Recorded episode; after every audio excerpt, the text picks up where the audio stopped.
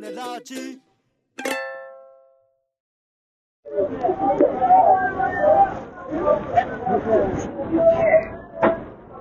理用1000円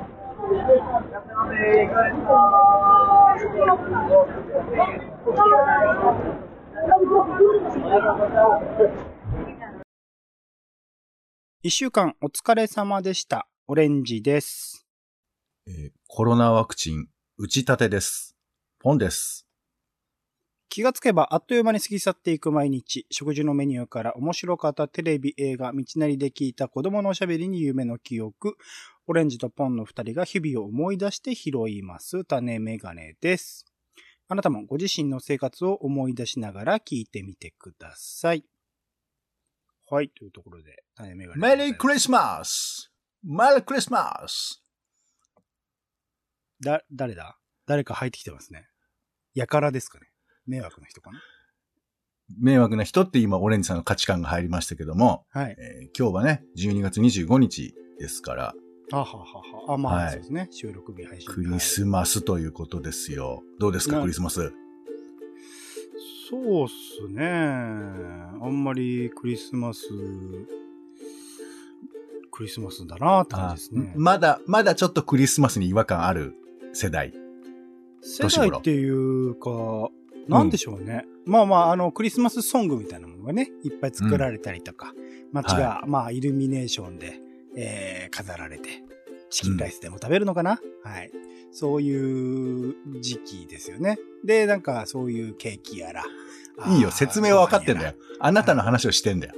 そういうイメージありますけど、まあ一応なんかなんか食べるべきものとかね、行くべき場所とかっていう、会うべき。き人とか、なんかそういうのはうん。一通りやりますけど、なんかあおうおうんまり、ああんまりね。えクリスマスに会うべき人っていうのは何なのかまあいろいろといろいろとあるわけですから、まあまあ、そういうのを、うん。まあ、うん、やったぐらいなので、別にそんなクリスマスについてあでもあれだね。語ることないですクリスマスでいろいろやることはあるんだね。そうっすね。まあやるべきことをやるぐらいで。何なのやるべきことってのが分かんないんだよ。なんか日常生活とあんま変わんないですね。クリスマスだからっつってっていう感じですね。やるべきことがあったんでしょ？はい。ん？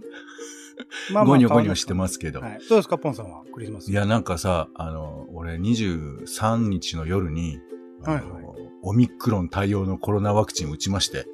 なんでですか？うーん、いやもうそこしか時間がなかったんですけどね。ああ、そそうなんですね。そうそう。で、今年はちょっと規制をしようかなというふうに思っているので、はいはい。まあ、打っとかんといかんだろうということで打ったら、いや、もう、20、え ?38 度あら ?28 度。うん。28度はそうですね。C ですね。僕は今誰と話してるんだろうって思っちゃうやつですね。いや、びっくりした。本当にもう、出るんだなと思って。あ、そんな出なかったですか？前の時は。38度は出てなかったかもしんないよね。ああ、そうなんですね。そう、だからさ、本当に、あの、ね、クリスマスをしまして、はい、楽しく過ごしてますけども。ね正月ならぬ。そうそうそうそう。あまあまあ、クリスマス寝たところでねって感じですけど、まあまあ、そういうのあるんですね。でも全然僕もなんか、大人になっちゃったからか、クリスマスに対してのなんかこう、こ心がないね、なんか。あ、イラでもサイラするとかサンタ役とかやらないんですか？やりたいよね。道、あ道行く子供たちになんか、だからさ本当にあの、オレンジさんはどうかわかんないけど、なんか、クリスマスやりたいよね。なんか今、こうなってくると。あ、本当ですか。サンタクロースができるならサンタクロースもしたいし、うん。トナカイの格好でも全然してもいいよ、今だったら。あ、本当ですか。そう。えー、次行きましょう。はい。してもいいよってなんだろう。して、全然、全然、まあ、いや、だからこれは僕が、まあ、大人になったから、クリスマスについてなんか、結構僕は子供の頃というかね、あの、若者の時は、ふざけやがってとかって思う気持ちもあったんですけど、はいはいすっかり、まあもちろんそのね、あの、資本主義的な部分についてはイライラするところもまあ、なくもないが、そもそものね、その宗教儀式としてのクリスマスみたいなところがね。いやいや、まあそこまで。でじゃなくて、普通にみんながクリスマスに楽しそうにしてることについて、そんなにこう、屈託がなくなったというんですかね。でもあれですわ、僕、韓国映画を見て、あのーう教会に行きたいとはちょっと思いました。ああ、いや、教会とかいいですよ。あの、お茶の水の、なんかありますよね。あそういうニコライドうん。ニコライドはまた違う教会かな、あれは。ロシア正教なんかですね。ククリスマス盛り上がんないのかなどうなんでしょうね。信仰してるもの同じなのかなどうなんですかね。まあまあでもね、教会とかきっといいだろうし。まあイルミネーションも全然僕普通に、あの、だから、俺 YouTube であの、ドイツの、あの、クリスマスマーケットとか見ちゃったもんね。ああ、はあ、はあ、はあ。あれは何なんですか？あれは何なんですかね。まあ俺も説明しろって言われたらわかんないんだけど、とどういうにかく、まあ感じだったんです、か？はい。いやだから、その、まあ伝統的なクリスマスで飾りたいものとかさ、あとは、はいはいはいまあそれこそでっかいくるみ割り人形みたいなものが、こう、オブジェでいっぱい飾ってあったりだとか、部屋の中で飾りたいものだとか、あとまあ一番目立つのは食べ物だよね。あ揚げ物だとかチキンみたいなやつだとかも大量に出てそれをみんながいっぱい食べるっていうさ。それだからまあ日本でいうとこの縁日みたいな感じなんだと思う。浅草みたいな感じなんだと思うけど、まあそれがね、伝統があって、えークリスマスという時期に向こうは焦点を当てるわけだけど、その感じが楽しそうだなってのはちょっと見てて思いましたよ。なんか日本だけじゃなくてね、世界的なレベルにおけるその伝統行事とか、この時期にはこういうものをやるみたいなものを踏襲した何か、それこそ、まあこの、えっ、と、コーナーでもネオ伝統っていう名前でね、あの、かつての伝統をある種今時にアップデートするか、かつてのその元々あったものを、まあ、踏襲する、ちゃんと受け継いだ上で新しい形にするみたいなことを考えるっていう話、あの、コーナー企画もやりましたけど、なんかそういうのがね、またクリスマスでも、あの、いわゆる商業に絡め取られる前の形をうまく今にアップデートするものをね、なんかちょっと考えたいですね。うん、まあまあ商業ではいいんだけどね。まあ偏ってるのがちょっと腹が立つっていうそういうことなのかもしれませんけど。そうですよサンタクロースが泣いているって話ですよね。え？気になるな。ちょっとその話スルーしようか。はい、えー、では今週の暮らしでございますけども、お姉さん、何ちょうど一週間前が。がね、はい、えっと、すごい、あの、いろいろと重なった日で、うん。えー、鎌倉殿の13人の最終回うんドラマと、えー M1 グランプリと、はい。えーあ、その、ん？その後か、ワールドカップの決勝で、まあ最後ですね。はいはい最後のワールド、えーワールドカップの最後っていうところで、ちょうど1週間前の18日かな。えー僕は、あの、鎌倉殿についてちょっと早めの、あの、18時から BS でやってる方を見まして、その後 M1 をそのまま流れで見て、みたいな感じで。で、深夜はワールドカップ見て、みたいなところだったので、なんか本当にねテレビに釘付けたね、ずっとね。まさしく盆と正月が一気に来たみたいな感じのね、まさしく。はい、はい。まあ、お忙しい。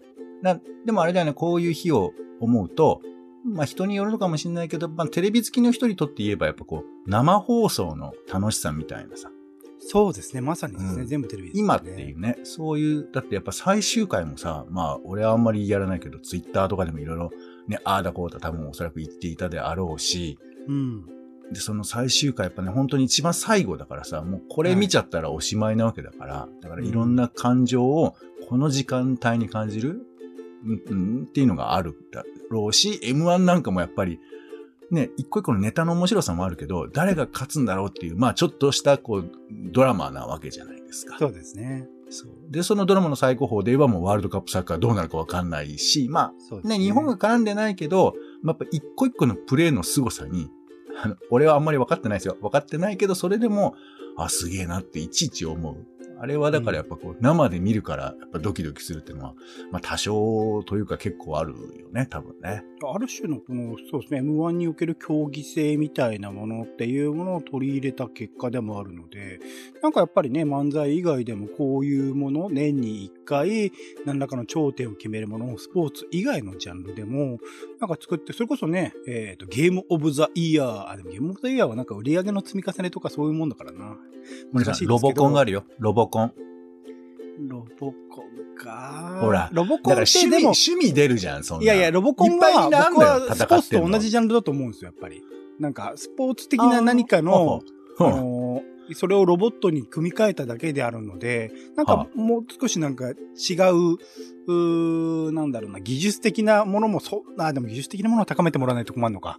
なんか、うん、うんいいジャンルのまた新しいコンテストみたいなもん、M1 に逆に縮小気味というか、もう、うーん、そろそろいいかなって思っちゃうところが、M1 今年は特にあったりしたので、あらなんかそういう意味でう言うと、また新しいものがね、出てきてくれるといいなと思うけど、得点で評価するって音楽とかね、映画とかなんかそういうの難しいなと思ったりもするから、うん。そこら辺のなんか考えてくれるといいなみたいなことも思ったりしましたし、まあ、ワールドカップはいよいよね、終わって深夜、えっ、と、0時とか4時とか頭のおかしい時間に起きることを誰が繰り返してた日々からすると、まあ、比較的ね、あの、日常を取り戻そうとして、また早寝早起き生活をね、再開しようかなと思ってるタイミングでありますね。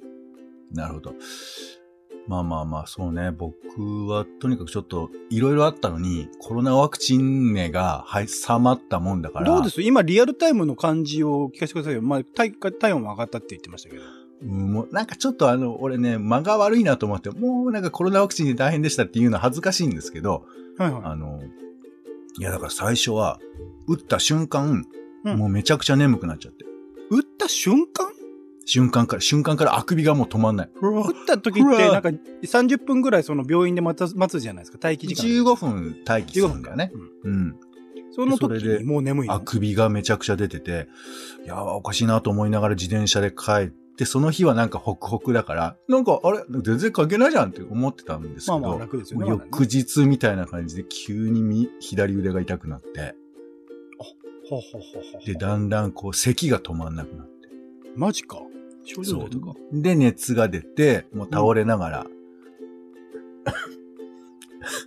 急に咳が出てきちゃそうですね。今、倒れてるから、そうですね。あ、そう咳が出たんですね、今ね、リアルう。そうに。そう。なんかわかんないんだけど、そういう感じになって、で、まあ、ふ一日寝て今日復活したという感じ。あ、もう全然大丈夫ですか、じゃあ。全然、まあ、ちょっとね、咳が出そうなんですいません。聞いてる方に申し訳ないんですが、そんな感じなので。解熱剤的なものも飲まずに。そうだね、飲まなかったけど、やっぱり熱を測ってね、38、38で出ると、ちょっとドキッとしましたよね。なるほど。よかったですね。僕もそうです。そんな感じでしたね、でもね。あの、一日経った、一日後寝て起きたらちょっとだりーなーみたいな感じからの、まあ本当に半日ぐらいかなで、全然何も感じなくなるっていう、不思議なもんですな、人間の体っていうのはね。本当ですよね。えーじゃあ、さらっと先週の番組を振り返ってみましょう。えーまずはドラマ振り返りパート1ということで、今回は作りたい女と食べたい女が割と、えー我私もね、えーオレンさんも両方見てたということで盛り上がりましたけども、ドラマもね、ちょっとそろそろ、えー一区切りというところではありますけれど、またこれ続きやるんだよね。そうなんですよ。パート2もやるんですけど、なんかそれでも全然まだ終わってないドラマもあるし、見切れてないドラマもあるんで、はい。どうしたもんかなって感じですね。そうね。全部やりたい派だからね、オレンジさんはね。できればね、見たものはね、やっておきたいので、個人的になんかやろうかなわかんないけど。はい。うんうんうんえーそして、私メインでイベントリポート、今回はワイルドファイヤーというですね、えー国立科学博物館でやっていた火の自然史という話と、という話でございましたけども、えーこのね、とがね、いまいちだったっていう評判もありますんで、ちょっとあんまり深く語れないんですけど、オレンジさんどうでした？いや、イベントリポートの方は良かったっていうか、あの、全然知らない話が聞けたので、あ、なるほどね、そういうのが山火事とかにも、ある種の機能というか、ね、やっぱ地球全体を通してこう、うまくぐるーっと回ってくれるっていう、それがあるんだなってことが分かってきたので、はい。はいそこら辺のね、山火事っていうのは何なのかっていうことを語ってくれるところも、あの、聞きどころかなと思いますね。はい。その後は知らないです。はい。その後。何よ？そ、そこの話ですよ。ね、M1 の話もしたでしょ？まあいいです。はい。はい。ということで、まあまあね、こんな感じでございました。えっ、と、これが25日ですので、もう今年も大詰めということですが、まあ皆さんも、えーちょっとね、呼吸整えていただいて、1年間を振り返る機会など持っていただいてもいいんじゃないでしょうかと思います。種ラジは Spotify や Apple Podcast などで週に1、2回配信中です。お好きなサービスでの登録やフォローをお願いします。更新情報は Twitter でお知らせしています。また、番組の感想やあなたが気になっている種の話もお待ちしています。公式サイト、種ラジ .com のお便りフォームからお送りください。Twitter でハッシュタグ種ラジ、ハッシュカタカナで種ラジで投稿いただくのも大歓迎です。それでは、種ラジ今週の一曲、オレンジの方から、えーはい NewJeans で Ditto という曲です。えっ、と、今ね、えー、K-POP ファンからすごく熱い視線を集めている5人組ガールズグループらしいんですが、はい、すごい言い方だね。はい。あのー、BTS の事務所ですね、HYBE というグループ、えっ、ー、と、まあ、でっけえ事務所ですよ。今多分韓国で一番ね、大きくなっちゃってるんじゃないかぐらいの、えー、事務所になっていますけど、えー、はい、そこの子会社なのかな、レーベルからのデビューをした、えっ、と、みんな10代ですね、10代半ばから後半ぐらい。の5人組でやっているところで、なんかファッション、なんか曲ごとに、えっ、ー、と、今年デビューしたのかな？今年デビューで、えっ、ー、と、デビュー曲とかはなんかスピードっぽいっていうか、うん、なんかちょっと、えー、0年代、90年代から0年代か。のなんかちょっと懐かしい感じがあるよなみたいなところが語られていたんですけど、まあ曲自体はね、うん、その懐かしさもちゃんとありながら、しっかりと、あの、最新の、なんて言うんだろうな、やっぱ新しさを感じる。それ、詳しく僕はちょっと説明できないですけど、新しい感じもある。それをまあ10代の人たちが歌っているっていうバランス。まあなんか周囲のね、中年ですよ。30代から、えー、50代ぐらいの、なんか特におじさんが騒いでる印象が僕の中ではあるんだが、実際のファンはね、うん、女性の方もすごい多いらしくって、そこら辺なんか幅広い層から支持されてるっていうのは結構面白いなと思っていたりして、ブラックピンクとかね、あのそこら辺ともまたなんか違ったタイプの人たちが出てきたなっていうのと、あと聞くとね、この曲がなんか何度も聴きたくなるような不思議なサビの感じ、サビっぽくない展開なんだけど、まあ、あの、ちゃんとした枠としてサビになっているという曲もすごく面白いなと思いますし。韓国語なんだよね。韓国語と英語ですね。なんか多いのは多分英語で、ちょっと要素要素エッセンスとして韓国語を使うっていう、そこら辺のなんか使い方とかも、まあ、あの、小室哲也とかね、そこら辺英語の使い方が間違ってたので何とも言わないですけど、でもそこら辺のなんかバランス感覚も、えー、英語の中に日本語を混ぜるあの小室哲也的なところもちょっと感じなくはないみたいなバランス感覚で、この辺面白いなと思ったりしましたし、もちろんだから世界をね、見ている、えー、BTS とかの流れで世界を見ている音楽っていうのがベースとしてありつつ、韓国のアイデンティティをちゃんと残しているっていうところのうまさもちゃんと感じるようなものでした。で、ミュージックビデオがね、えっと、サイド A、サイド B っていうのがあって、一応、なんか続きものなんですよ。A、B っていう順番で見ると、なかなか、あの、エモさっていうかね、あの、グッとくる感じがあるドラマ、ドラマになっているので、それも見るといいんじゃないかなと思います。歌詞はすごい普通のラブソングですけど、この MV 見ると、あの、なかなか深みも増す曲だなと思っております。というところで、今週の曲は、えニュージーンズで DIT はい。ということでお時間です。次回もよろしかったらお聞きください。お相手はカルチャー中毒者オレンジと、お天気散歩人のポンでした。種ラジ、また。また